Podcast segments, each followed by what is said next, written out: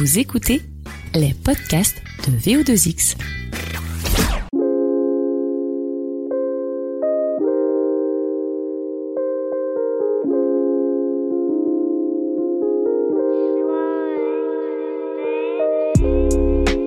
Nouvel épisode de parcours et de retour ici euh, à la Factory. Alors on a changé de salle, je suis un peu perdu, j'ai un peu perdu mes repères. D'habitude on est en Star Trek.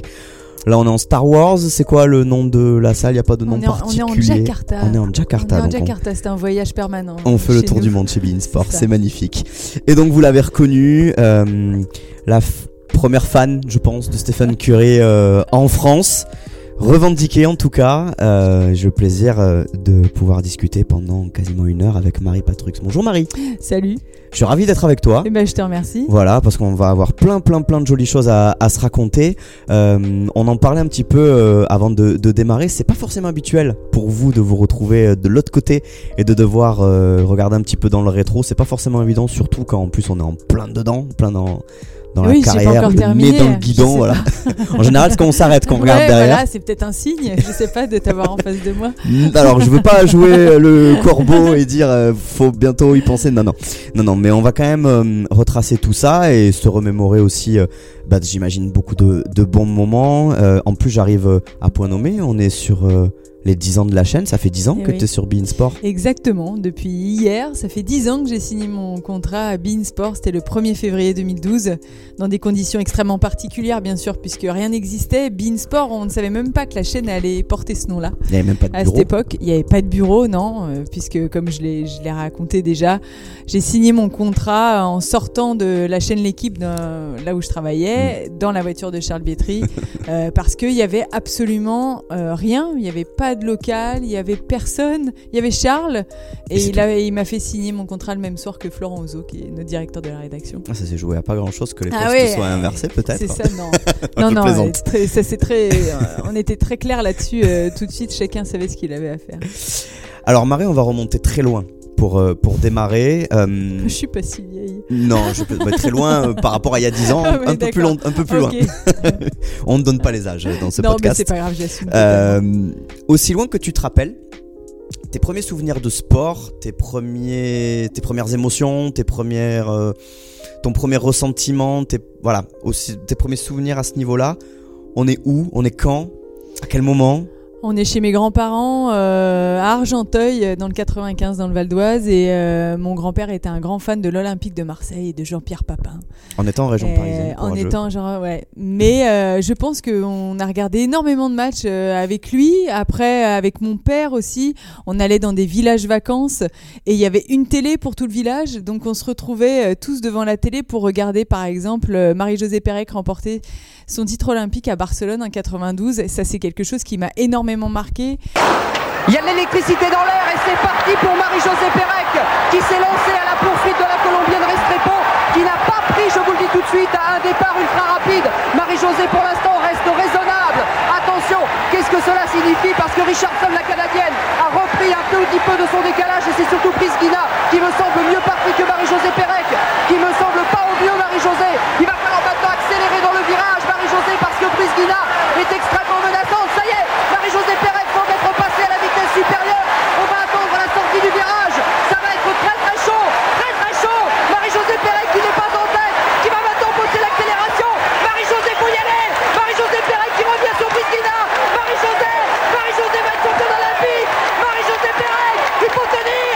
Oui, Marie-Josée Pérec. 80, 48 secondes, 85 centièmes. Au-delà de la performance, ce qui m'a marqué, c'est la cohésion et en tout cas le- la joie qu'elle a apportée à tous ces gens qui étaient massés devant ce grand écran euh, dans une petite salle alors qu'il faisait 35 degrés dehors. On avait voulu rien rater de cette journée et c'était génial. Je me souviens aussi d'un Real PSG en Coupe d'Europe, 93. regarder euh, dans une salle de cinéma, pareil, on était au Club Med, je crois, un truc comme ça. Et euh, bah, moi, je suivais mon père à chaque fois à regarder ces trucs-là et je me suis prise au jeu très vite. Et c'est vraiment des choses qui marquent le début de ma passion euh, pour le sport euh, et la performance, en sachant que je lisais l'équipe mag. euh, Du Mm. coup, il laissait traîner l'équipe tout le temps. bah, je lisais aussi.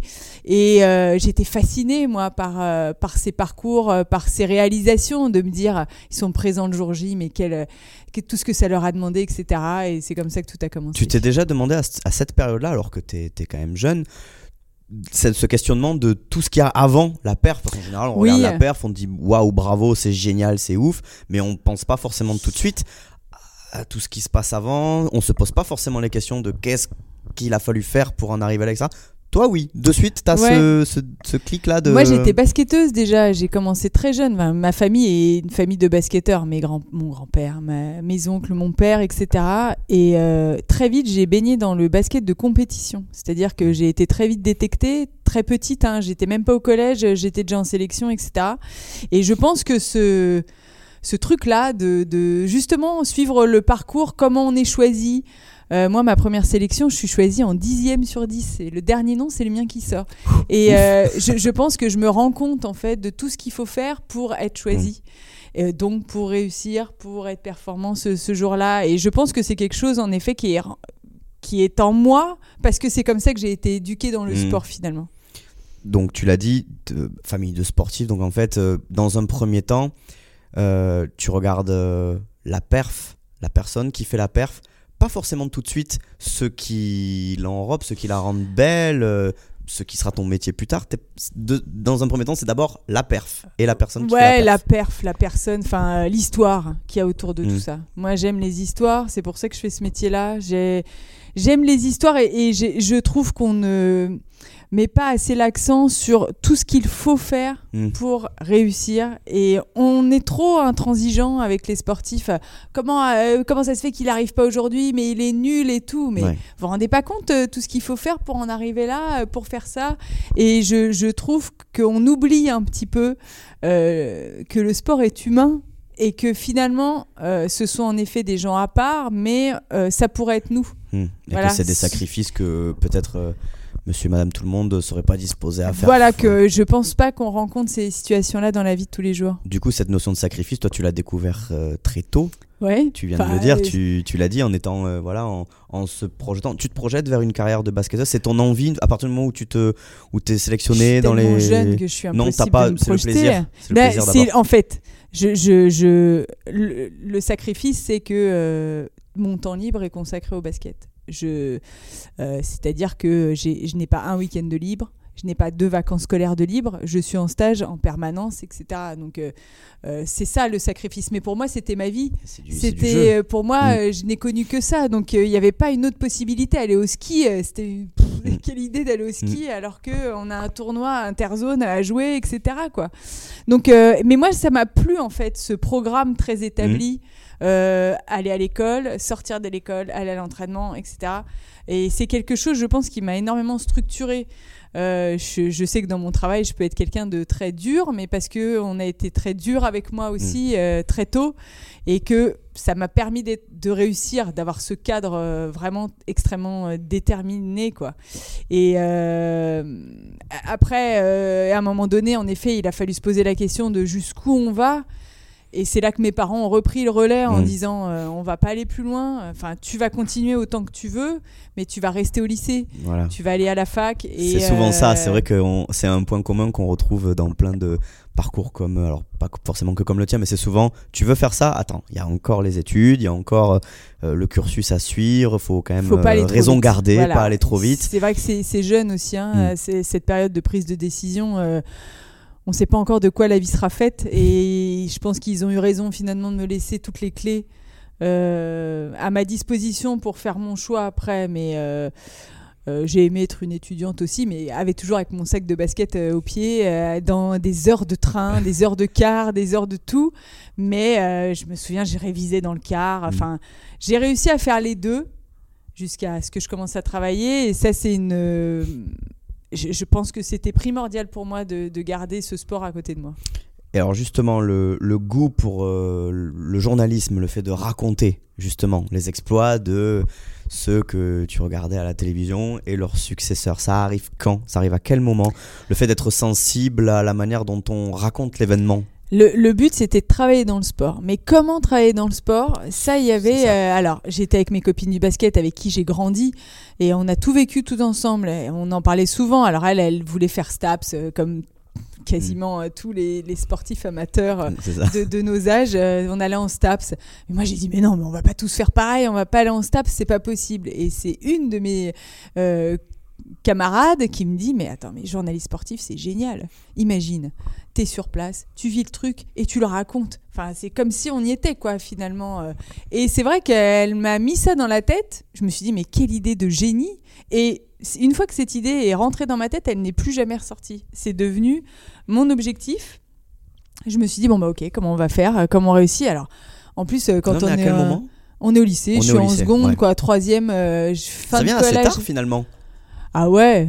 Bah oui, euh, troisième, certes- on est quand même jeune. Hein. Oui, Euh, c'est vrai, Il y a peu de gens, je pense, euh, en fin de troisième, qui savent Oui, ce qu'ils veulent faire, tu vois. Et, et quand, enfin, du coup, c'est pas un métier qu'on connaît très bien avant d'y être. C'est vrai que. On s'en fait une idée, on le fantasme. Ouais, voilà, Mm. on sait pas trop, mais je suis journaliste sportif, mais il y a que des hommes qui commentent, mais moi je vais trouver ma place comment, enfin, tout ça, mais bon, peu importe, je me suis dit, t'avances, et puis on verra au fur et à mesure, quoi. En fait, j'ai fait un tout droit, et euh, je me suis mis ça dans la tête, j'ai essayé de rentrer à Sciences Po, j'ai pas réussi, mais j'ai continué à la fac d'histoire, j'ai préparé les concours des écoles de journalisme pendant un an, enfermée dans ma chambre de bonne, euh, etc. J'ai fiché le monde, euh, j'ai voilà, j'avais qu'un objectif, c'était rentrer à l'IPJ. J'ai eu l'IPJ. Euh, c'est Hervé Matou qui me fait passer mon oral de mon oral pour intégrer l'école. T'en rigoles, ça, c'était- Et- Bah j'étais, euh, je, me dis, je me suis dit, euh, je suis à la bonne place en Ouais. fait. Je me dis bon bah ce que t'as visé quand même c'est bien parce Oui. que les gens que t'as en face de toi, c'est des gens qui vont ouais. t'aider à réussir ce que tu veux faire. Et euh, c'était sympa, bah, c'était cool, en fait, euh, qui- me posent des questions euh, comme à n'importe qui, quoi, qui se disent bon bah ok, tu vas être dans le sport, on va te poser des questions de sport. Mm. Et euh, j'étais fière de montrer que j'étais capable, quoi, voilà, Donc bah, ça d'avoir été prise. Oui, oui, ça passe. ça passe, Ça et, passe. et du coup ensuite c'est souvent ça alors il y a plusieurs c'est vrai que au fur et à mesure des voilà de, de, de- de tes confrères et consoeurs qui racontent t'en as qui étaient euh, pas très bons au lycée parce qu'ils attendaient euh, voilà d'être dans la phase d'après pour vraiment te donner le maximum T'as ceux pour qui ça a été beaucoup d'assiduité tout de suite. Tu te places comment, toi? Quelle étudiante tu étais finalement?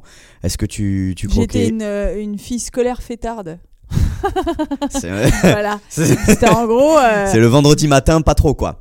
c'est je travaillais. Non, j'ai, j'ai- je suis, quelqu'un qui a toujours aimé travailler, qui a toujours aimé apprendre. Mhm. Donc j'ai toujours, je n'ai jamais eu de problème euh, pour avoir mes années, pour euh, voilà. Euh, mais j'étais aussi quelqu'un qui aimait papoter, qui aimait sortir, qui aimait euh, euh, bah, faire du basket à côté aussi euh, et sortir avec mes copines après le match. Donc euh, j'étais sérieuse, mais, euh, mais assez fêtarde quand même. Donc ça va finalement. Une Oui, oui, franchement, euh, il donc- y, a- il y a quelques soirées que j'ai pas fait parce que j'avais match le lendemain, tu vois, mais, mais, mais en général, j'étais là aux, aux bonnes soirées. ouais.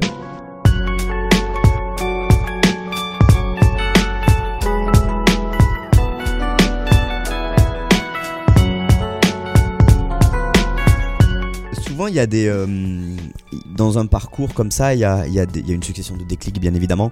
Le, ça peut être un- quelqu'un qui te tend la main à un moment où tu t'y attends pas forcément. Ça peut être une porte qui s'ouvre alors que tu pensais qu'elle s'ouvrirait pas. Toi, c'est.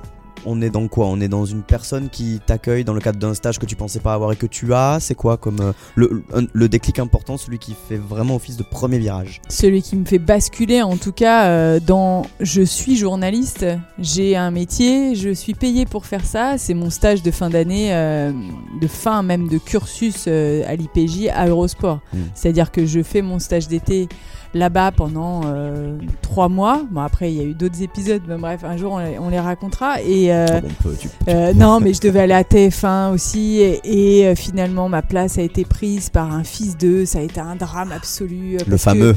Je devais aller à TF1, c'était les Mm. Jeux d'Athènes et tout, c'était fantastique. Et euh, bah, la première fois que je me prends quand même une énorme claque dans la tête, quoi. En plus, j'avais refusé Canal, enfin bon, bref. Hmm. Et donc, je reste à Eurosport, mais j'ai bien fait, puisque euh, peut-être six mois après, on me propose un contrat. Et ce qui était une aubaine, enfin une opportunité incroyable d'avoir un contrat alors que je suis diplômée depuis six mois. Donc, euh, c'est sûr que cette chaîne m'a donné une chance incroyable de m'installer et d'avoir le temps. C'est ça, j'avais pas besoin de faire mes preuves, j'avais un contrat. Euh, j'étais. euh, Qu'est-ce qui a fait justement, à on ton avis, que- tout euh, et voilà quoi. Qu'est-ce qui a fait à ton avis que justement on, a- on t'a fait confiance à ce point-là? Qu'est-ce que hum, c'est le moment de te, de te féliciter, de t'auto-congratuler à ce moment-là? je suis quelqu'un d'incroyable. Mais euh, voilà, qu'est- qu'est-ce qui a fait Qu'est-ce qu'on a décelé chez toi? Tu penses que a fait qu'on en parce que c'est rare, tu viens de le dire et c'est vrai. euh, qu'est-ce qui a fait que c'est allé aussi vite finalement? Bah, j'ai très vite trouvé ma place dans cette, euh, dans cette boîte en fait. C'était ma maison. C'était vraiment, je, je suis rentrée dans cette rédac en me disant mais je ne veux plus jamais la quitter. Je vais faire ma vie ici, c'est formidable. On faisait, euh, en plus, Eurosport, c'est vraiment l'école de l'humilité. C'est-à-dire Mm. qu'on passe de, de grands événements comme les Jeux, puis on se retrouve à faire euh, du dressage pour chiens, euh, de la luge, euh, du biathlon. Oui, c'est vrai qu'il y avait de la luge. Des, des sports euh, un peu plus secondaires. Enfin, vous voyez ce que je veux dire, quoi. On n'était pas sur la Ligue des champions de foot à fond, à fond, à fond. Mais moi, j'adorais en fait cette exigence permanente demandée par mes collègues. J'ai travaillé quand même avec des gens de renom et que j'admire énormément, comme Alex Pasteur, comme Fred Verdier, euh, Christophe Bureau. Au foot, c'est des gens vraiment euh, que, que j'ai admiré, quoi. Vraiment, je me dis, mais attends, les gars, ils vont commenter leur truc, ils ont trois fiches et demi, ils ont tout dans la tête. ils- Tu vois, Alex, le ski, il commente le ski, mais il Mm. connaît les chronos de la veille, du lendemain, de, de la semaine d'avant et tout.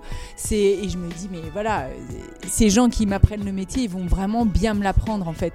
Je suis au bon endroit pour devenir une bonne journaliste. Et au bon moment du coup, puisque Et au bon moment parce ouais. qu'ils avaient besoin de gens et que euh, bah voilà il s'est il s'est avéré que je pense que euh, mon amour pour le sport a fait la différence. C'est-à-dire que je suis pas là pour parler de moi, je suis pas là pour faire de la Mm. télé, je suis là parce que j'aime ça. Et je pense que c'est des gens qui ont su euh, voir ça en moi. Et alors il y a pas de basket. Non, mais c'est pas grave. Donc ça te permet aussi de, bah, de faire plein d'autres sports, de montrer aussi un, un éclectisme là-dedans et au final d'être... euh, bah, c'est, Souvent on aime faire ça en plus en France, on catégorise. euh, on met les gens Ouais, dans mais des moi, cases, j'aime bien etc. avoir et là du coup, trucs, ouais. voilà, plus plus il y en a, mieux c'est en fait. bah, c'est un peu le but de notre métier quand même. Euh, Le, le but, c'est pas qu'on soit ultra spécialisé. Mm. Alors, bien sûr, la, la force euh, du- de ce métier fait qu'il y a un moment donné, on se spécialise. Mais le, le but, c'est que je sois capable de parler de tout à, à n'importe quel moment. Euh, euh, moi, je déteste m'enfermer dans un truc, en fait. Et je me dis, mais euh, je vais pas pouvoir découvrir d'autres choses, etc. Il faut que je réussisse à être un peu touche à tout. Surtout que on peut aussi revenir à, quand même à ce facteur-là. Étant une femme dans ce métier-là, il est quand même compliqué Mm. euh, que je me ferme des portes, euh, alors que déjà euh, mon espace il est un petit peu réduit. Ouais, surtout oui que c'est c'est on c'est n'est pas inévitable, encore, quoi. ouais, Si on pas est, encore été soulevé à cette mais bon, il faut que je me fasse une place euh, dans ce qui m'est proposé. Donc Mm. si je dis ah bah non ça je veux pas le faire, c'est je vais je, Y a je plus vais rien. pas on va Mm. pas on va plus compter sur moi. Je n'ai jamais dit non à quoi que ce soit en fait. Enfin plus tard, mais à cette époque-là non. Et à ce moment-là, donc euh, le post commentateur, le bord terrain, l'émission, tu touches un petit peu à tout Je aussi. tout. Et c'est à ce moment-là aussi que que tu mettais des préférences ou est-ce que t'aimes euh, faire les trois Moi j'adorais bosser sur les grands chelems. Très vite, hein. j'ai très vite travaillé sur les, les grands chelems de tennis. Ouais. Et ça, c'était mon. Je kiffais ça. J'ai vraiment, vraiment, j'aimais ça. En plus, Eurosport, ils font des programmes un peu euh, résumés de la journée. Mm. Puis c'est une manière de travailler très particulière. On est toujours en direct, mais on est euh, dans une cabine et on, on- on commente les images en direct. Donc c'est quand même un exercice extrêmement formateur. C'est-à-dire qu'il peut nous arriver n'importe quoi. Mm. Une fois qu'on sort de ça et qu'on l'a réussi, on se dit bon bah il peut plus rien m'arriver. J'arrive très bien à gérer ça. Et euh, ce côté un peu toujours sur le fil, quoi. C'est vraiment, euh, je pense, très important. Et ce côté, euh, tu dois tout savoir faire et on est tous sur le même pied d'égalité. Donc Et euh, de direct. tu et de dit, direct, le- ouais. le direct, Vraiment, ça, je pense que c'est un truc que je supporterais. Enfin, très vite, hein. j'ai été bien plus mauvaise en choses préparées, enregistrées que sur des, des directs où il faut gérer, il faut tenir l'antenne, etc. Tu l'as dit tout à l'heure, euh, en arrivant à Eurosport, j'en partirai jamais, c'est ma maison. Mais Eh oui. Mais il a bien fallu euh, en partir. Pourquoi? Eh bah parce qu'on voulait plus de moi, tout simplement. Euh, parce que euh, il- je sais pas trop ce qui s'est passé, Mm. mais voilà, ce qui s'est passé, euh, j'ai eu un bébé. Quand je suis revenue, on m'a dit que j'étais plus la bienvenue. Donc la question s'est posée de est-ce que je reste dans un rôle qui ne me convient pas? Mais comme tu, tu je sens à ce moment-là que on te. Ah oui, oui, on m'a- Ouais. c'est même pas je le sens, on me le dit. hein. Mm. Ah, Euh, qu'est-ce que euh, qu'est-ce que je fais? Je j'élève euh, mes enfants, enfin ma fille, et je, je prends mon chèque, etc. Euh, je suis les conseils de mes agréables collègues masculins qui me disent t'as qu'à en faire un autre, en parlant d'enfants bien sûr, ou bah je me prends en main et je tente un autre truc. Voilà, et ça, euh, Olivier, mon mari, a été euh, capital dans cette prise de décision parce que euh, quand on vient d'accoucher, on n'est pas non plus une warrior euh, de la vie. hein. On est extrêmement fatigué, on se Mm. sent pas extrêmement sexy non plus et pas très désirable. En tout cas, on n'a pas envie d'aller se vendre, quoi. Voilà. mm. Et lui Mais il c'est m'a déjà une dit. démarche bien compliquée quand tout va bien. Alors, oui, ouais. voilà, Mm. de retourner au boulot, etc. Et là, on veut plus de vous au travail dans lequel vous étiez si heureuse. Donc, merci pour le cadeau de naissance. Et euh, Olivier me dit, bah, c'est pas grave, tu vas trouver autre chose, euh, tu vas aller prendre des rendez-vous. Tu vas. J'ai rencontré la terre entière et j'ai rencontré Charles Bietri euh, qui me dit, euh, si vous avez un DVD dans 15 minutes, je vous reçois. Évidemment que j'avais ma pile de DVD, de démos, et euh, 15 minutes après, j'étais dans son bureau à l'équipe. Et il m'a dit, ok, vous commencez euh, dans deux jours. Donc l'histoire avec Charles Bétry, elle commence bien avant Bean finalement. Mais bien Ah, avant mais cette fameuse bien- voiture. Oui, Euh, ouais, ouais, elle commence, euh, bah, elle commence là. On est en 2010. euh, on est même en 2009. 2009, oui. Ouais, on Mm. est en 2009. Louise est née en janvier et je dois démarrer à l'équipe euh, en septembre. Et donc l'expérience à l'équipe, raconte-nous ça. Et que- ben, ça- nouvelle vie. euh, parce qu'il faut, oui, il faut, faut tout redémarrer finalement, quoi, ouais. Un peu quand même. Hein. Puis c'est pas du tout une chaîne de direct, donc euh, tout ce que je savais faire, euh, je me dis mais comment je vais faire Mais bon, je rencontre, je travaille avec Smail Wabdella le week-end. On fait les, les JT du week-end, donc euh, ça aussi c'est une rencontre hyper euh, agréable et Mm. hyper euh, touchante. Enfin, on- ça match tellement bien entre nous tout de suite que on est trop content de se retrouver à 4 h du matin le samedi matin. Et, et puis il y a Charles, bien sûr, qui va monter cette émission qui s'appelait le Forum L'équipe et qui va me confier cette émission au bout de trois mois. Et là, c'est un grand saut pour moi quand même. C'est-à-dire que faut tout faire, hein, parce Mm. qu'on n'est pas dans une très grande chaîne. Euh, Les invités, Oui, faut les est- est en trouver, train de, euh, faut tout préparer. elle est en train quoi. de grandir finalement. Oui, ouais. mais on est- on n'est pas encore sur la TNT quoi, à Mm. cette époque-là. Donc euh, c'est vraiment un truc que j'ai pris à bout de bras. Enfin, j'ai tenu cette émission avec Mathieu Solier qui est aujourd'hui à Bean avec moi. Et euh, mais c'était génial parce que j'ai rencontré des gens incroyables, des sportifs incroyables, parler d- pendant une heure, avoir le temps de parler avec eux, c'était vraiment un super souvenir pour moi. Et ensuite, on arrive en 2012 12. ou 11, je sais pas quand est-ce que ça commence. Non, non, Parce- ça va très vite. hein. Vraiment. Alors si, il signe la Ligue 1 en 2011. Hmm. Euh, il fait beau, enfin bref. Et les droits de la Ligue 1 sont attribués pour la saison d'après en 2011. Et il me dit euh, une chaîne va se créer, etc. Je me dis ok, euh, on a le temps de voir quoi. Oui, et puis c'est c'est vrai qu'on n'a pas tellement l'habitude des créations de chaînes en France Non, comme celle-là qui sortent. disais, euh, Mais qu'est-ce qu'il me raconte Enfin, je, je le croyais, mais ça me semblait tellement euh, pas concret, quoi. Enfin, Mm. euh, une chaîne, mais avec qui Enfin, C'est ça, euh, ça c'est peut- qui les gens Oui, dit comme ça, c'est vrai que oui, il y a une chaîne qui arrive. Ouais, Point. voilà. on a trois matchs de Ligue 1, on va faire une chaîne. What? Et il me dit, tu, tu en seras. Bah, je dis, ok, on verra. Enfin, on verra, quoi. Bon, euh, moi, je fais ma rentrée à l'équipe. C'était l'année des Jeux de Londres. En plus, Je ouais. travaille sur un programme sur les jeux en plus. Et euh, euh, je suis sur de la natation synchronisée. et euh, il m'envoie un texto. Il me dit Ton contrat est prêt dans une semaine. Donc à ce moment-là, il y a que le foot. Il n'y a que le foot. que le Il y a foot. que le foot et Charles. Oui, voilà. Donc Quand ça y fait aussi. Oui, ça y fait aussi, ouais. Il y a même pas besoin de te convaincre en fait Mais finalement. c'est incroyable. Avec le recul, un euh, je me dis, euh, mais je sais pas, mais c'est vrai que des fois, on, tous ceux qu'on signait très vite comme moi, Mm. bah, avec Florent Ouzo, des fois on en parle, je lui dis, mais t'as réfléchi toi quand il t'a proposé Et à aucun moment on a réfléchi. On a dit, ok. euh, ok, d'accord, ok. euh. alors je lui dis, mais t'es sûr quand même? Il me dit, mais puis euh, Charles a, a une force de persuasion Mm. que lui seul peut avoir, je pense. Et, Et bah ouais, j'ai j'ai été, euh, j'ai dit ok, enfin, j'ai dit à l'équipe, je vais partir. Ah non, tu peux pas partir, réfléchis bien, ça va se casser la gueule cette histoire, nanani, nanana. Et, Et puis non, une finalement, semaine après, ouais. j'étais donc euh, Dans sa voiture. en train de signer un papier. Euh, voilà, j'ai dit mais c'est un vrai contrat ça ou quoi C'est quoi ça? Parce que bon, euh, C'est le contrat sur la serviette de papier de Messi, quoi. C'est, on ah on ouais, est vraiment. limite sur un truc comme ça. C'est quoi. vraiment un truc, mais je me dis encore, mais comment tu as pu être, pas inconsciente, mais comment j'ai pu être aussi impulsive euh, alors que ma fille était petite euh, Mais j'y suis allée. Mais des fois, c'est le feeling. On, Ouais, on voilà, j'avais une confiance, j'ai une confiance infinie en Charles Bietri et, euh, et j'ai bien fait de lui faire confiance encore une fois. Et là vient un autre challenge.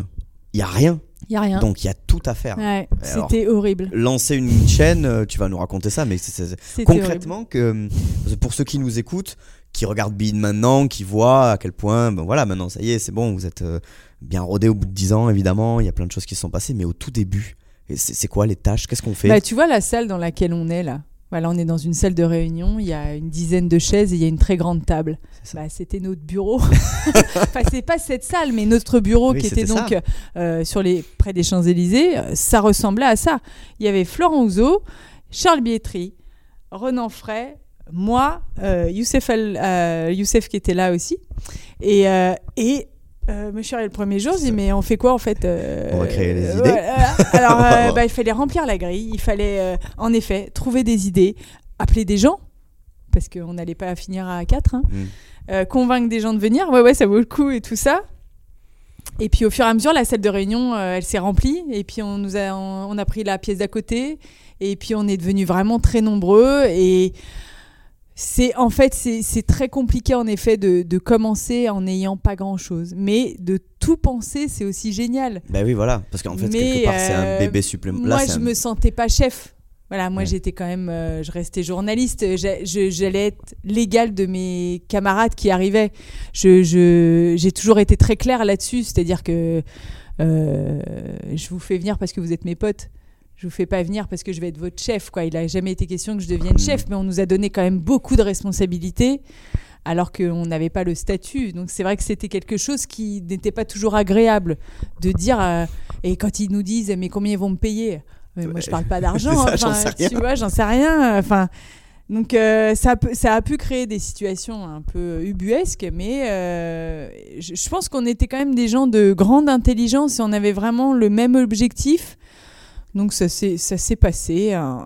Mais je, je pense qu'on était tous un peu inconscients quand même, puisque euh, on rentre Bah, dans les surtout, bureaux ici euh, au mois de mai, quoi. Je en préparant euh, notre, notre entrevue, j'ai relu un peu certains articles de l'époque.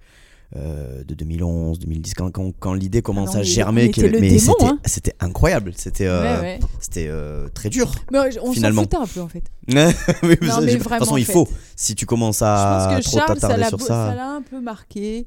Euh, nous, on était tellement euh, obnubilés par 1er juin, 1er juin, 1er juin, Hmm. euh, début de la chaîne, quoi. Il fallait qu'on crée des trucs, quoi. Il fallait qu'il y ait des gens, il fallait qu'on mette de l'image dans cette chaîne, quoi, à un moment donné.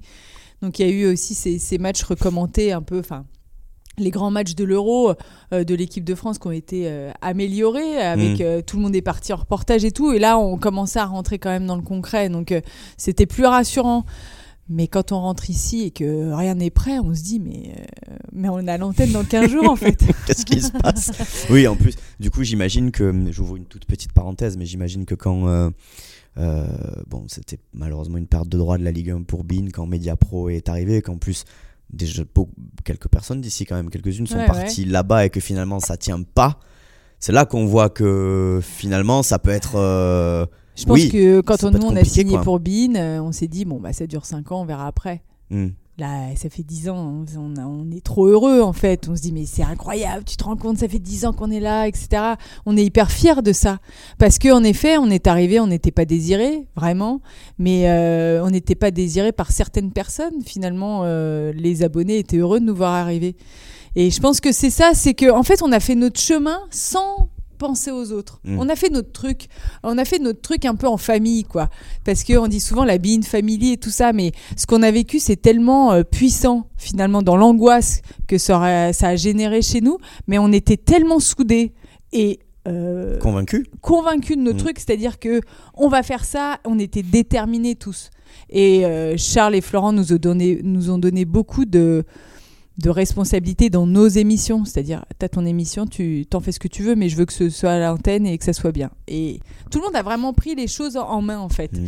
Et euh, ça, je pense que c'est un fonctionnement que on connaissait pas trop, puisqu'il y a toujours des chefs de partout. Euh, nous, il y a deux chefs. Mm. Et, et, euh, et voilà, en fait, de nous avoir responsabilisés, ça nous a donné envie. Et je pense qu'aussi, ça a donné une couleur à la chaîne. Voilà, un ton. Il y a une tonalité, Ouais, j'allais y venir tout à l'heure, ouais, mais il y a une vraie, vraie tonalité quand on vous voit euh, à l'antenne. Et puis ensuite, donc ça, c'est le démarrage.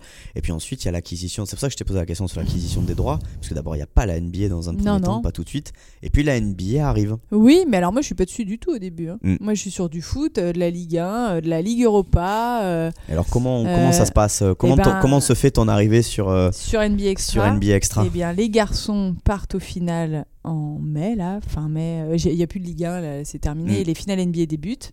Euh, Rémi, Xavier et Jacques partent au final euh, entre Miami et San Antonio. Et Charles me dit bah, Tu reprends NBA Extra. Mais euh, what? Il n'y a pas le est-ce que au début, c'est est-ce que tu veux? Non, c'est hop. Et ok, mais comment ça se passe et tout ça Et bah, je me suis retrouvée un peu toute seule. Mm. euh, à regarder l'émission comment c'était, comment on va travailler ça, euh, comment on va machin. Et puis j'étais avec Chris Singleton et Eric Micou. Et ça s'est très. Enfin, en tout cas, j'ai fait ce que je pouvais. Et euh, Charles m'a dit Bah, ok, c'était très bien, tu reprends l'année prochaine, c'est toi qui présenteras l'émission. Et donc, bah voilà comment ça s'est fait. J'ai repris en main NBA Extra. On on a fait énormément grandir cette émission euh, éditorialement au fur et à mesure, hein, même si c'est quand même Xavier qui a l'idée de base hein, euh, de, revenir sur les différents résultats de, de, la nuit. Et puis euh, après, on a. Moi, j'ai un peu instauré les horaires, les trucs comme ça, les trucs chiants. Tu l'as dit, il y a une tonalité euh, mais moi j'irais même plus loin, il y a une vraie tonalité NBA extra aussi, euh, basket au sens, euh, au sens large. Euh, vous l'avez créé au fur et à mesure, ça grandit si bien que aujourd'hui, quand de plus en plus, hein, quand on parle de Bein Sport, euh, c'est plus. Alors, il n'y a plus la Ligue 1, c'est vrai, mais maintenant, c'est les sports US et notamment le basket et surtout NBA Extra qui ressortent. J'imagine que pour vous et pour toi aussi, c'est. voilà, là, il y a une vraie. Une- une- je, je sais bien que vous cou- courez peut-être pas après ça, mais une vraie reconnaissance du travail accompli là pour le si, coup. si, on en est Elle totalement est- conscient. ouais. Elle est réelle, elle est visible, elle est même euh, palpable. Ouais, et c'est une immense fierté pour nous hein, parce que euh, on part d'un sport de niche euh, regardé la nuit à la base et on Mm. en a fait un sport de jour. Je pense que c'est ça la, la, le- la vraie bascule. C'est-à-dire qu'aujourd'hui, la NBA, on peut la regarder, il fait jour et ça, c'est génial, on n'est pas fatigué. Et euh, il est juste 12h45 et on a tout sur un plateau. Et je pense que ça, c'est une vraie réussite. Et de la part des garçons, de la part de Xavier et de Rémi, qui ont des vraies personnalités et qui ont apporté leur personnalité à ce programme-là, dans la décontraction. Xavier, c'est un immense commentateur. Et euh, je pense que c'est quelqu'un vraiment qui, euh, qui apporte, si tu veux, dans ce qui n'est pas palpable, tu Mm. vois. Et. euh, Il y a de l'US, quoi, on ressent. euh, oui, c'est la meilleure. Ouais, ouais, mais il y a- on, a- on est tous, on aime tous ça, quoi. C'est-à-dire Mm. qu'on aime tous les États-Unis, on aime tous la NBA, on aime. ah, Et puis on. Je, je pense que au-delà, on veut pas que l'émission elle marche. On veut que euh, on parle bien de notre sport. Mm. Et, et ça, c'était hyper important parce que quand on est basketteur, on n'a pas toujours très bien parlé de notre sport et c'est un peu frustrant d'avoir toujours vu le basket pas super bien traité. Et là, de pouvoir être avec Jacques, qui est euh, le meilleur consultant de l'univers, euh, tous les midis qui nous raconte ça, mais on- je me, des fois je me dis, mais je l'écoute parler, mais je me dis, mais quel incroyable kiff, c'est quand même fou, regarde, mais ça, tu pouvais pas rêver mieux, quoi, en fait. Mm. Et je pense que notre investissement est tel que finalement, euh, on a l'émission, elle en est là parce que on a mis tout ce qu'on pouvait dedans. C'est parce que justement, je pense, et on en a parlé avec Rémi quand il est venu nous voir, que en fait, alors je sais que c'est pas possible, mais les gens s'imaginent qu'ils pourraient être à côté de vous Voilà, à la table ouais. en fait et parler de, de, de basket, de ce qui vient de se passer parce qu'en plus il y a de temps en temps un petit peu de mauvaise foi, il y a euh, un peu de Un peu voilà, de rigolade, parce qu'on adore faire des de la blagues. rigolade, des blagues bien évidemment, quelques punchlines. Il y a aussi euh, voilà, euh, vous avez pas euh, vous assumez le fait d'être fan, c'est pas forcément visible à la télévision ça, le côté fan, même jusqu'à une époque, Ouais, ouais. c'était critiqué. C'est un... Et on- on- ça reste de la télé. Hein. Il faut Voilà. aussi, euh, Mais vous avez un de peu dépoussiéré euh, tout- toutes ces toutes ces toutes ces Oui, je pense qu'en fait, on ne s'est rien interdit. Voilà. Et, et je, je pense que euh, c'est quelque chose sur euh, lequel on est vraiment sur la même longueur d'onde tous les trois. On ne s'est rien interdit. Euh, on ose tout. Des fois, parce que moi, souvent le matin, quand je fais la réunion avec les garçons, euh, je dis il y a pas de blague là dans l'émission, il y a pas de blague, il faut qu'on rigole, il faut qu'on rigole. Les gens, ils ont envie de se marrer là ce matin, il fait pas beau et tout. Donc, euh, on, on- c'est une vraie volonté de notre part, et je pense aussi c'est une vraie volonté de notre part de montrer que tout le monde est capable de faire ce qu'on fait. Ouais, tout le monde peut parler de basket. Moi, c'est mon, c'est un peu mon obsession. J'en ai marre que le basket soit réservé aux, aux basketteurs. Voilà. J'ai l'impression qu'il y a que les basketteurs qui ont le droit de parler de basket et ça me rend dingue. J'ai envie de, de- que d'autres gens découvrent ce sport. J'ai envie que d'autres gens aiment ce sport et qu'on laisse euh, la porte ouverte à tout le monde en fait. Et tu ressens que tu ressens que ça a oui, ça a bougé clairement oui, à ce niveau-là. Si bien que moi j'avais jamais alors je connaissais Footix, j'avais rarement entendu Basketix, Ouais, mais on entend de vite. plus en plus vrai. le mot Basketix. C'est parce que aussi euh, les gens se, se projettent. Alors euh, ils sont fans un temps d'une telle équipe, Mais ou- peu puis ensuite voilà.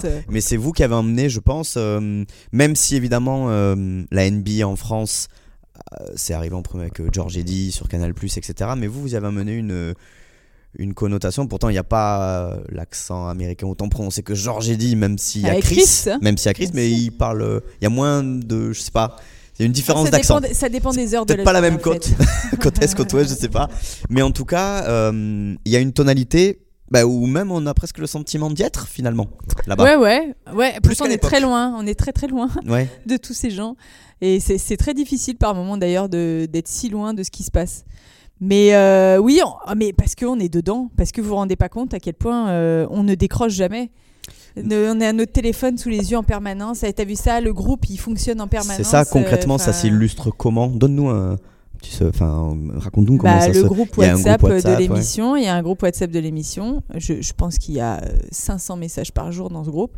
Et dès qu'il y a un truc qui tombe, faut qu'on fasse ça. N'oubliez Mm. pas ça. Et pour demain, on fait ça. Même moi, quand je travaille pas, quand je vais sur le hand et tout ça, j'envoie. euh, N'oubliez pas de faire ça demain. Ah. C'est hyper difficile. Je n'arrive pas à décrocher en fait. Je, je, je suis sur mon téléphone. Je me réveille au milieu de la nuit. Je regarde les matchs. Enfin, c'est euh, c'est un truc, ça mange. Hein, Mm, parce parce qu'une que quotidienne, c'est ouais. difficile quand même. Mais euh, on est tous dans le même état d'esprit. Et euh, le groupe fonctionne. euh, euh, bah, tout le monde participe au groupe, quoi. Tout le monde. et en fait, on n'est pas très nombreux pour faire beaucoup de choses. Donc c'est important que tout le monde soit, soit très impliqué. Ouais.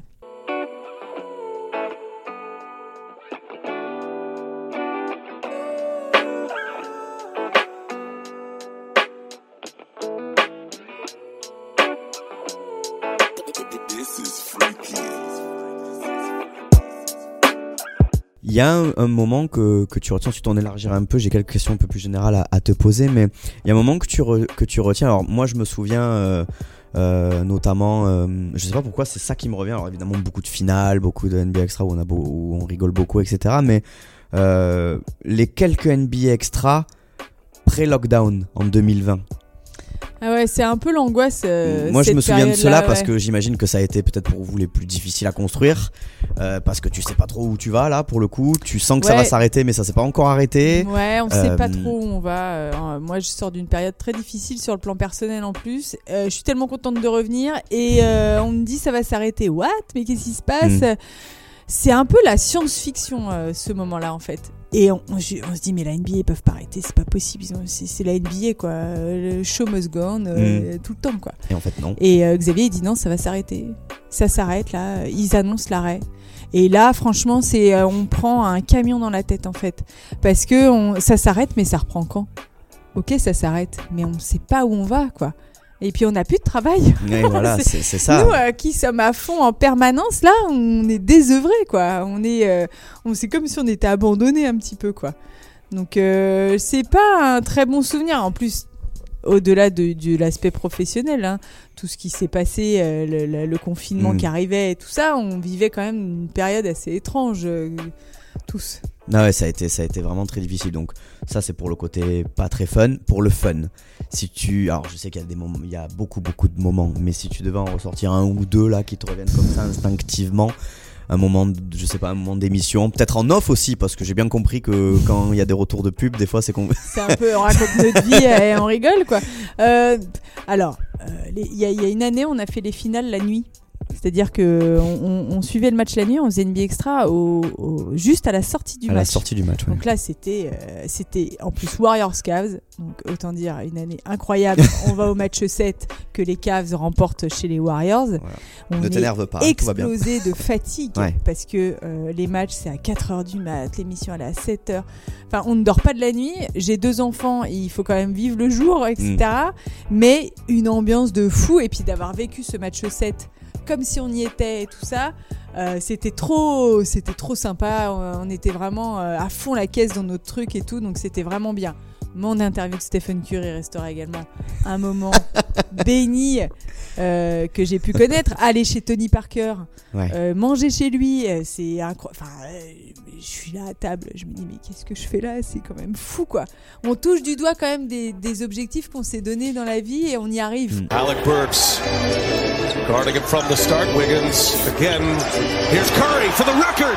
It's good! And there it is! Stephen Curry! ce qui est top, c'est que euh, on entend souvent ça. euh, tu sais qu'à par- à, à force de vivre des bons moments, à force de, on, on finit peut-être par les banaliser. Moi, je trouve top qu'en fait, justement, on continue à s'émerveiller de tout, même quand ça fait des années et des années qu'on est dedans. Finalement, il y a encore euh, de quoi toujours s'émerveiller. Toujours, Mm. toujours. Et puis la NBA nous aide bien. C'est quand même euh, les feux de l'amour, quoi, cette ligue. Enfin, je veux dire, il se passe toujours un truc, il y a toujours un nouveau joueur. Cette année, c'est Jamorant euh, qui nous régale. Qui aurait dit qu'il nous régalerait autant et qu'on aurait envie de parler de lui tous les jours? Et puis, c'est tous les jours, c'est ça. C'est ça. C'est un vrai euh, feuilleton, ouais. Le, ouais, c'est un feuilleton. Mais quelle chance on a de travailler sur ce feuilleton qui nous donne en plus à manger tous les jours. Enfin, c'est-à-dire que il y a des, il y a des jours. Là, c'est la période du creux puisque ça va être le All-Star Break et tout ça. Ça va être moins rigolo les 15 prochains jours. Mais il y a la trade deadline. Paf, on va avoir des trucs à raconter. Enfin, c'est pour ça que je dis que c'est la meilleure ligue du monde. Parce que euh, cette ligue sait se renouveler et sait être intéressante au quotidien. Il y en a aucune autre qui est capable de ça. Et elle est venue à Paris. Et elle est venue à En Paris. plus. Ouais, ouais, c'était ouf. Ouais, ouais, non, mais c'est ça. Mais c'est des fois on se regarde. euh, Je me souviens avec Xavier, on était à Bercy. Je dis mais tu te rends compte là ce qu'on est en train de faire C'est quand même fou. Il me dit ouais, j'en reviens pas. Lui en plus, ça fait 20 ans qu'il bosse dessus. Il voit la NBA chez Lui, il l'a vu en plus vraiment dans Euh, le creux du truc ou vraiment. oui, voilà. euh, et lui, ouais. il a fait des trucs euh, de nuit, machin, euh, à la cave. Enfin, et là, euh, on nous déroule le tapis rouge parce qu'on est des Français. Enfin, c'est génial, quoi. Mm. Voilà. Le hand, Marie aussi. Oui. Beaucoup euh, sur le hand avec un Ouais. plateau en plus. te- on, on voit, on en parlera tout à l'heure, les réseaux, tout ça, mais avec euh, des consultants en plus super, etc. Donc euh, l'animation des, des. Alors soit sur place, ouais, sur place Ouais. et aussi en studio ici, Ouais. des émissions avant et après les matchs. Ouais. hein, pour ceux qui nous écoutent et qui sont pas forcément abonnés, c'est comme ça que ça se passe. Je commente pas encore l'équipe de France. ça viendra. Ouais, il faut. euh, Thomas le ferait très bien. Thomas et Xavier. il faut euh, voilà le mettre euh, à la fenêtre d'une voiture quand, quand on roule vite et puis ça ira mais euh, ouais le hand pareil le, le, le- on te retrouve en fait alors comme sur NBA Extra peut-être pas mais on retrouve ce qui fait ton ton Euh, C'est moi. ta euh, personnalité je ne vais Mais pas non, mais c'est pas forcément évident quand on change etc Bah, c'est surtout que- un sport que je maîtrisais pas Mm. du tout. en plus Je me suis retrouvée, euh, je venais d'accoucher de Paul Canton. euh, mon fils euh, avait trois mois, même pas deux mois et demi. Et Florent Ozo me dit Tu pars au Qatar pendant trois semaines euh, pour faire les, le mondial monde, ouais. euh, Mm. de handball. What? Qu'est-ce qu'il me fait encore C'est pas possible. décidément ici c'est Non, mais vraiment. euh, on Surprise, se surprise. Dans des trucs pas possibles. Et donc, euh, je laisse mon fils à son père. Et je prends l'avion, euh, direction Doha et le handball. Et euh, je, je, je tombe amoureuse. En fait, bon, basket, hand, quand même, c'est un peu les mêmes Mm. familles. hein. Et ces gars, cette ambiance, cette. Puis bon, encore une fois, on revient à la performance. hein. Le sport de haut niveau. euh, moi, je suis fan de sport de haut niveau en fait. Hmm. Donc, euh, te je- retrouves à me accompagner retrouve, euh, la euh, meilleure équipe. Je suis euh, avec euh, euh, Jackson Richardson euh, dans Ouais. des salles de hand. J'ai l'impression d'être avec un Beatles en permanence. euh, Il se fait arrêter tout le temps. Et je parle de hand et l'équipe de France est championne du monde. Bah, Vas-y, euh, c'est c'est quand même. euh, je ne peux pas rêver mieux en fait. Et. Et je, en fait, je m'investis tellement dans ce que je fais que euh, bah, j'ai pris le truc et puis euh, j'ai dit bah, on va en faire un truc sympa. Enfin, euh, cette équipe qui gagne tout le temps, elle mérite qu'on parle d'elle. Et que ce soit chez les garçons ou les filles au mois de décembre, j'ai eu cette volonté qu'on traite ce sport et filles et garçons de la même manière. Quoi. On sent le besoin chez toi, Marie, de euh, d'aller alors au-delà de valoriser le, le- le- les gens qui pratiquent ce sport-là, mais de valoriser les sports en, en eux-mêmes. euh, on- tu sais, de, ré- de réparer l'injustice. Non, Euh, mais parce que tu as raison, on a, on, on a l'équipe de sport collectif la plus titrée de l'histoire. Ouais. Et finalement, ouais, on parle pas plus- juste. presque plus d'elle quand elle perd, quoi. Non, alors c'est c'est pas vrai ça parce que ils faisaient- ils- ils- ils- on parle plus d'eux maintenant hein, d'ailleurs. Ils gagnent un peu moins mais ils sont champions olympiques quand même. Mm. Mais euh, je, je- en fait c'est ça, je me disais mais comment on ne peut pas parler plus de ce sport trop sympa? Mm. Euh, Tout le monde est trop content, il y a une ambiance de fou dans la salle, il y a des ambiances de ouf au hand. Euh, c'est un spectacle permanent parce que ça se joue à un but Mm. et on n'en parle pas plus que ça. Mais je dis mais à quel moment on s'est dit que c'était pas intéressant? À quel moment euh, on s'est dit que c'était pas bien de regarder une équipe de France qui gagne? Mais je ne comprends pas ça en fait. C'est un truc que je, je n'arrive pas à comprendre. Euh, mais bon, la finale du mondial au Qatar, elle est sur TF1 et ça cartonne quand même. hein. Mm. En fait, je, je, je déteste qu'on dise qu'il y a des sports pauvres, des sports Oui, de, de des sports zo- sous, sous, quoi, Ouais, des sous-sports, ouais. Ah ouais, mais ça c'est un sous-sport, ça m'en ouf. Voilà, c'est-à-dire que euh, moi je suis journaliste, je suis pas, je, je vais traiter, euh, on va me mettre sur, je sais pas ce qu'on me mettra la prochaine fois, mais euh, sur autre chose, je le ferai. Non, mais je le ferai de la même manière que Mm. je ne le fais pour la NBA, pour le hand, pour le tennis. Euh, la natation, la natation c'est un petit peu moins clinquant ces derniers temps. Bah, on y met euh, le même investissement euh, qu'à l'époque où euh, ils font leur qualif là pour les Jeux de Rio et où c'est la, la- guerre dans la piscine quoi. Donc euh, en fait c'est bien faire son métier quand même à la base.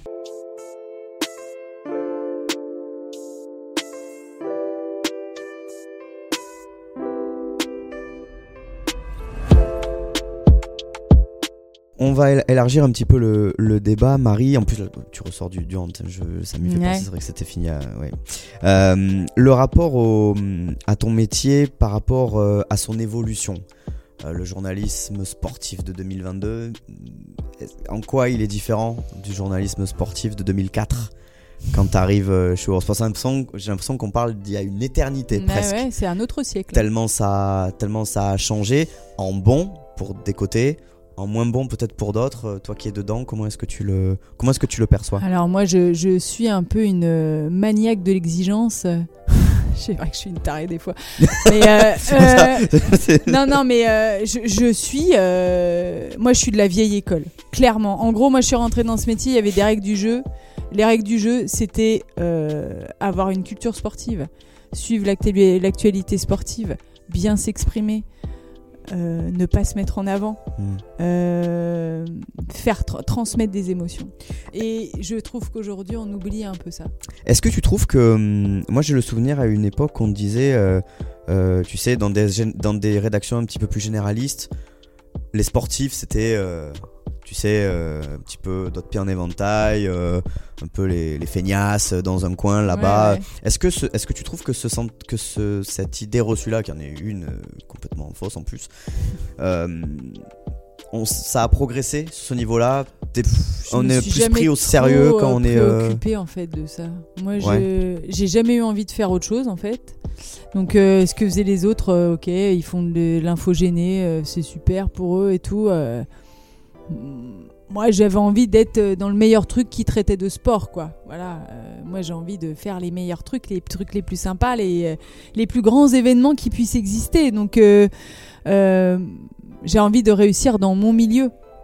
Ce que les autres pensent de nous, que si c'est pas hyper ouais. intéressant en fait.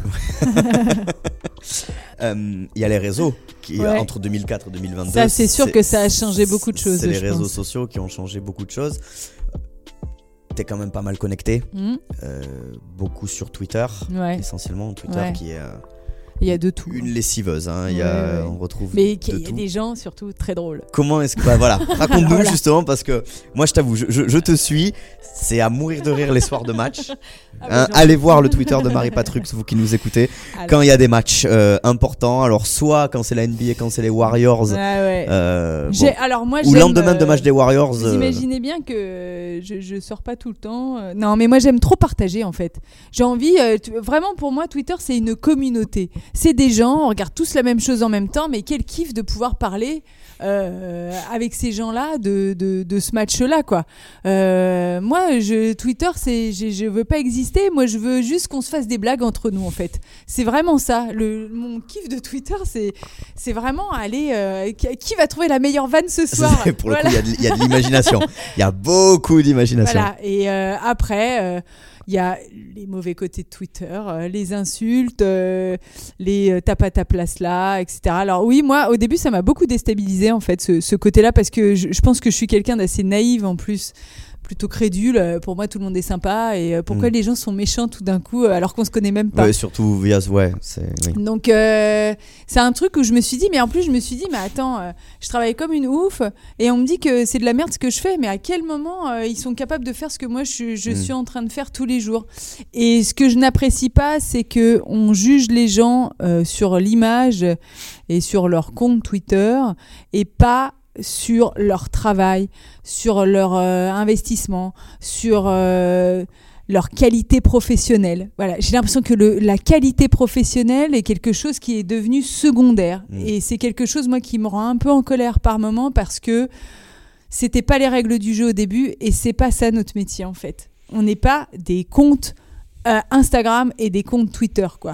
On est juste des. On est, à la base, on est des journalistes. Et après, on utilise Twitter comme on veut. Si Eh, on veut rigoler, on rigole, ça. quoi. Est-ce que tu trouves justement que peut-être euh, ça mériterait euh, peut-être un petit peu plus de sens alors, je sais pas si c'est le terme sensibilisation qu'on prépare justement euh, bon toi tu fais partie de la génération qui a essuyé un petit peu les plâtres Ah avec ouais, bah l'arrivée des réseaux faudra- C'est ceux qu'on va former, hein, Voilà, préparer. mais est-ce que tu est-ce que tu penses que ça serait euh, bon de plus les prévenir de ce qui potentiellement les attend?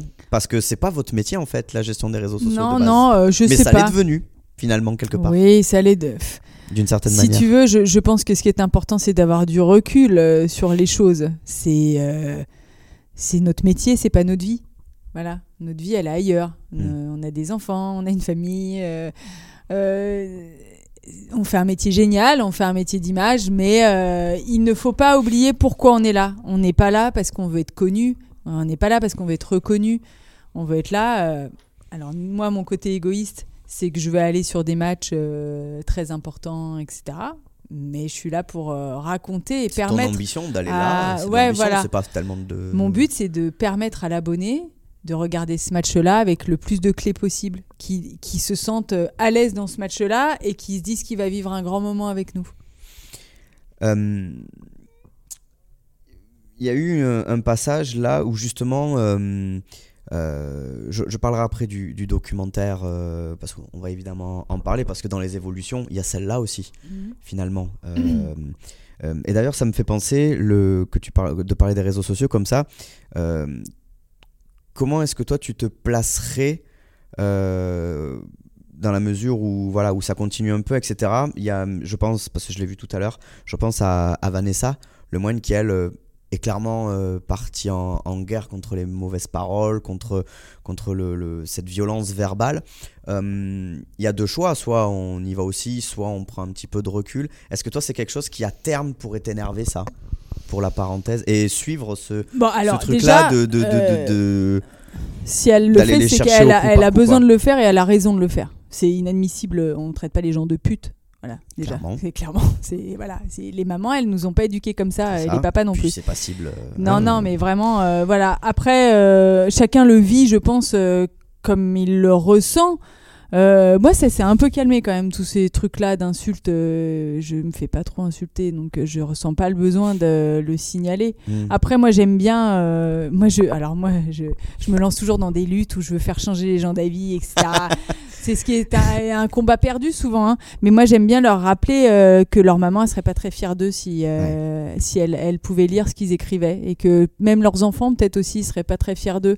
Je me dis, mais c'est quand même pas possible de de- de- d'être euh, une personne et de prendre du plaisir en écrivant trois lignes d'insultes à quelqu'un. Je me dis, à quel moment on se, ils se couchent le soir et ils se disent, ah mais Ah, ah, ça me semble j'ai bien. un bel enculé aujourd'hui.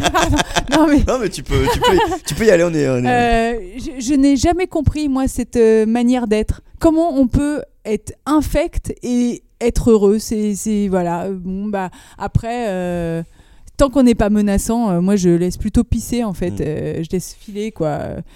Euh, et puis, comme je te disais, c'est un peu passé. Et puis, m- ce qui m'intéresse, c'est la reconnaissance de mes pères. euh, voilà. Le reste, on ne peut pas Ouais. plaire à tout le monde. Exactement. Voilà. Comment est-ce que tu te places aussi par rapport aux, aux sportifs Justement, alors euh, il y a ceux qui vont devenir potes Mhm. avec les sportifs, il y a ceux qui quand même veulent garder un petit peu de distance parce qu'ils jugent que leur boulot c'est d'être le plus neutre possible. Comment est-ce que toi tu, tu te places par rapport à ça? Alors moi, je, je veux absolument... euh, bah, déjà, euh, c'est compliqué un peu. hein. Euh, je veux qu'ils ils se rendent compte que je suis là euh, pour faire mon travail, qu'en aucun cas je vais être irrespectueuse, même si je peux être critique. Euh, je veux instaurer en fait plus que devenir pote, c'est la confiance, je Mm. pense, qui est capitale entre eux. C'est-à-dire que je suis là pour faire mon travail, tu es là pour faire ton travail, on va travailler en bonne intelligence et tout va très bien se passer. Et pour qu'ils donnent euh, quelque chose euh, à Pour qu'ils donnent, mais après, ils donnent, euh, aussi parce qu'il voit comment on travaille, il, voit- il sait qui on est, euh, il sait que euh, je, je suis quelqu'un qui ne va pas chercher le buzz, ça Mm. ne m'intéresse pas. Voilà, euh, moi je suis là, je- ça ne m'intéresse pas. Voilà, les clashs, tout ça, ça ne m'intéresse pas. C'est pas pour ça que je regarde du sport et je me dis, mais les gens qui regardent le sport, est-ce qu'ils ont vraiment envie de regarder ça? Je suis pas sûre. Je suis là pour que ils n'oublient pas que finalement on est on peut être aussi des soutiens. C'est sûr que quand c'est l'équipe de France, j'ai du mal à être, à être critique. neutre. ouais. Enfin, c'est pas être critique, parce que je l'ai été Mm. et euh, j'ai- j'ai j'ai- j'ai- j'avais pris un peu cher, mais. euh, À être totalement neutre aussi, c'est le. Non, mais c'est après, nationale, euh, euh. là, ils perdent, euh, ils perdent, mais ils sont limités. Ils ont vécu un euro d'enfer. Qu'est-ce que je vais aller les désinguer? Ouais. Quel est l'intérêt? Il y a Mm. aucun intérêt de les désinguer. Il y a aucun argument objectif qui nous permet de les désinguer.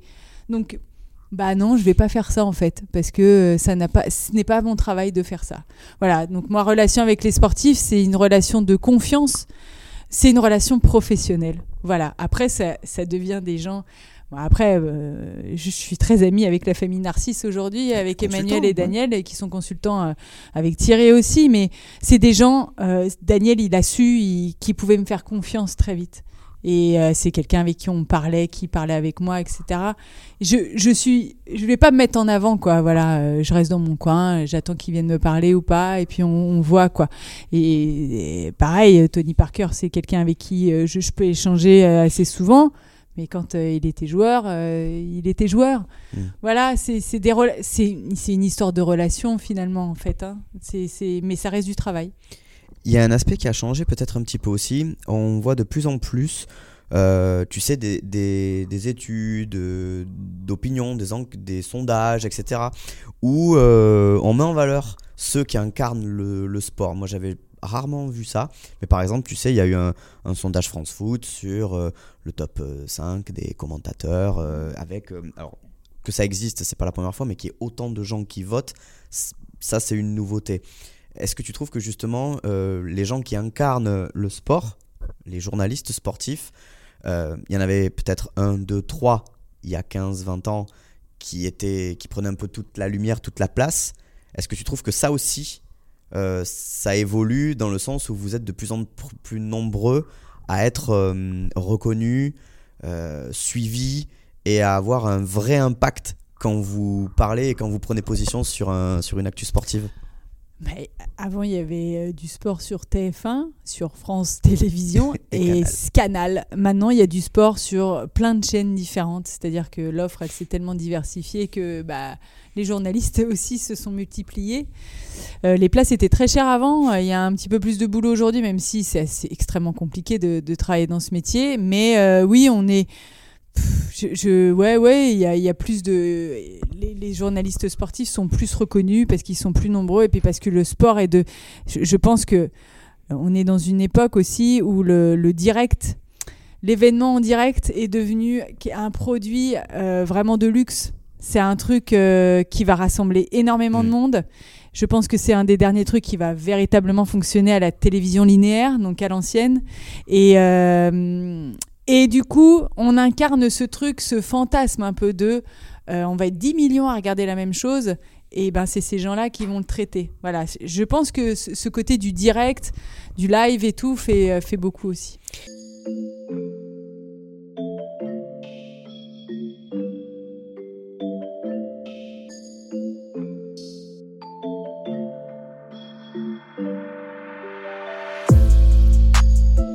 On va en parler, j'ai une question par rapport à ça, puisqu'on est un peu a posteriori maintenant. Le temps a passé depuis le, documentaire de, Marie Portolano dans lequel tu, tu interviens.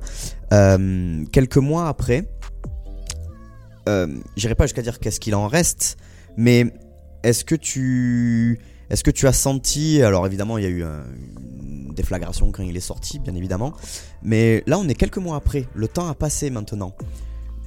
Tu ressens encore le- un éventuel changement, je sais pas, une, poursuite d'un changement qui avait peut-être été instauré avant. Euh, qu'est-ce, qui, qu'est-ce, qu'est-ce qui reste de tout ça et qu'est-ce que tu en ressors a posteriori, plusieurs mois après maintenant À froid? Alors moi j'ai dit à Marie, il faut qu'elle fasse un numéro 2, justement pour voir où on en est, savoir euh, là où elle nous a laissé et là où on en est. Alors peut-être pas nous, parce que moi, ma place, elle n'a pas beaucoup évolué, mais euh, je suis pas sûre qu'on soit encore totalement dans la bonne direction euh, par moment. Voilà. Il y a eu en effet la déflagration, ça n'a pas toujours été très bien accepté, euh, ces prises de parole. Euh, moi, j'ai toujours été très claire avec mes collègues et j'en ai parlé avec une grande sincérité avec eux. Je reste persuadée qu'il faut encore faire beaucoup de choses pour que les choses soient euh, égales entre les femmes et les hommes dans ce métier. Voilà.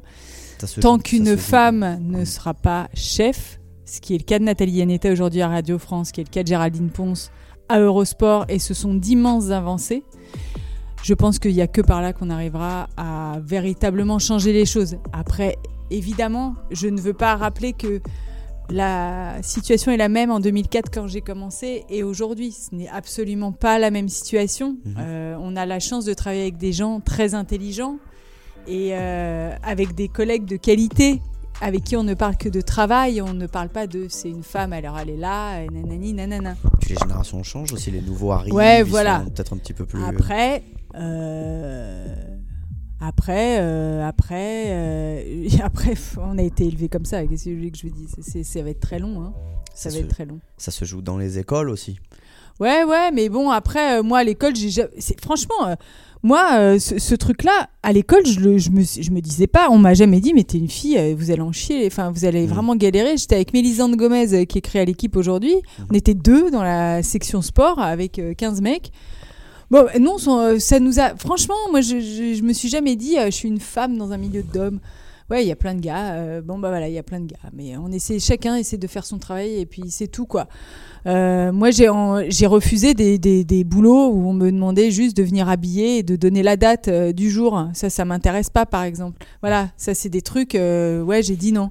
Mais et ça n'existe plus aujourd'hui. Hmm. Voilà, on met plus des gens à l'antenne euh, par hasard. ouais. Voilà. Il y a toujours un but. Euh, on le voit d'ailleurs dans l'évolution des. Je prends cet exemple-là, ça me revient des Miss Météo. Où Ouais, justement, euh, là maintenant, ce sont des hein. spécialistes de la météo qui sont là tout le temps, qui viennent pas raconter des, des blagues ou inventer des, des choses bizarres. On est, on est Mais euh, complètement il, faut, il faut savoir que quand on a une émission en main, on construit cette émission. Bien Moi, sûr. je j'arrive pas le matin. Ah non, 11 heures, allez, hop, euh, on y allez, va. hop, on y va. Alors, euh, qui a écrit mes textes? Non, mais ça aussi, elle a un prompteur qui a écrit ses textes. Oui, Non, mais venez voir comment ça se passe pour ça. de vrai. On a le même problème en radio, voilà, nous, je te rassure, on dit oh, ils arrivent à 8h58. C'est ça, ouais, démarre à ouais, 9h. voilà. Oui, tout à fait. Euh, il me reste deux questions pour toi, Marie, avant de te, de te laisser tranquille. La première, c'est euh, euh, voilà, plein de couvertures de plein de choses, euh, des JO, des championnats du monde de hand, de, de- de la NBA évidemment. Allez, dans une ambition euh, sans limite, qu'est-ce qui te, en- où est-ce que tu aimerais, euh, je sais pas, être partie prenante, intervenir? Qu'est-ce qui te fait rêver Euh, Qu'est-ce qui me et fait que- et rêver t'as qui arrive fait? dans pas longtemps euh, Je ne sais Ça pas. serait un peu Paris 2024, euh, ce serait pas impossible. Bah oui, c'est ce truc-là. ça Les JO à Paris, bien les sûr. JO à Paris, bon. Euh, c'est un truc de fou, quoi. De me dire, dans ma vie, je vais voir ça, mais c'est. C'est vraiment les Jeux Olympiques, moi c'est Disneyland. euh, voilà, vous amenez vos enfants chez Mickey, ils sont comme des oufs. Bah, moi je suis comme une ouf euh, aux Jeux Olympiques. C'est l'occasion Euh, de voir des sports complètement fous. Mais oui, non, mais Le tir on au pistolet, choisit. je connaissais pas moi. À- Londres, pistolet on était à. Londres, on se, le- on, on se levait le matin, on disait bon, on fait quoi aujourd'hui? Je dis bah il y a escrime, ah ouais trop bien. Après on va à la lutte et puis après on ira au canoë et puis on finira à l'athlé soir quoi. C'est quand même génial, tu vois. Et bon bah ça c'est mon truc. Pff, Qu'est-ce que tu veux euh, j'ai- je- Moi, j'ai j'ai envie de, de- j'aimerais bien un nouveau Une truc. rencontre aussi, peut-être un, un sportif que t'aimerais bien. Je sais que tu as eu Thomas Pesquet, Ouais. c'est ça, il y a- dans NBA Extra Ouais. il y a pas longtemps. Euh, Est-ce qu'il y a un mec comme ça euh, qui n'est pas forcément issu du milieu Alors du si sport je vais dire, moi j'aimerais que Tony Musk Parker il devienne consultant chez nous. Ah, Voilà. quand euh, Jacques euh, Monclar tirera peut-être sa rêve. Non, quand Jacques va partir au final, moi je veux que Tony il soit avec moi au plateau. voilà, là, c'est des trucs comme ça qui m'intéressent euh, vraiment, c'est faire évoluer ce qu'on a construit, Mm. que ce soit au hand, euh, au tennis euh, avec Wimbledon ou euh, sur NBA Extra au quotidien. Ouais, je, je saurais pas te dire parce qu'il s'est passé. En plus, Mais- on est dans une époque où on a beaucoup de mal à se projeter quand même. Euh, oui, surtout en ce moment, ouais, Ouais, c'est pas voilà. évident. Donc de quoi sera fait demain, je ne sais pas trop. Mais bon, Paris 2024, c'est bien comme curseur. ouais, ça ouais, ouais, va- ouais, ouais, ouais, ouais. ça me va très bien. Puis avec cette cérémonie d'ouverture ah ouais, sur la scène complètement et tout, ouf là. génial. ouais. Et ma dernière question, euh, il y a ce côté, euh, il y a un côté transmission aussi. À quel niveau toi tu transmets? Là maintenant, voilà, 2004 quand même. Ouais. Désolé, hein, mais Euh, Voilà, non, non, mais y a pas de- 2004. je suis très contente.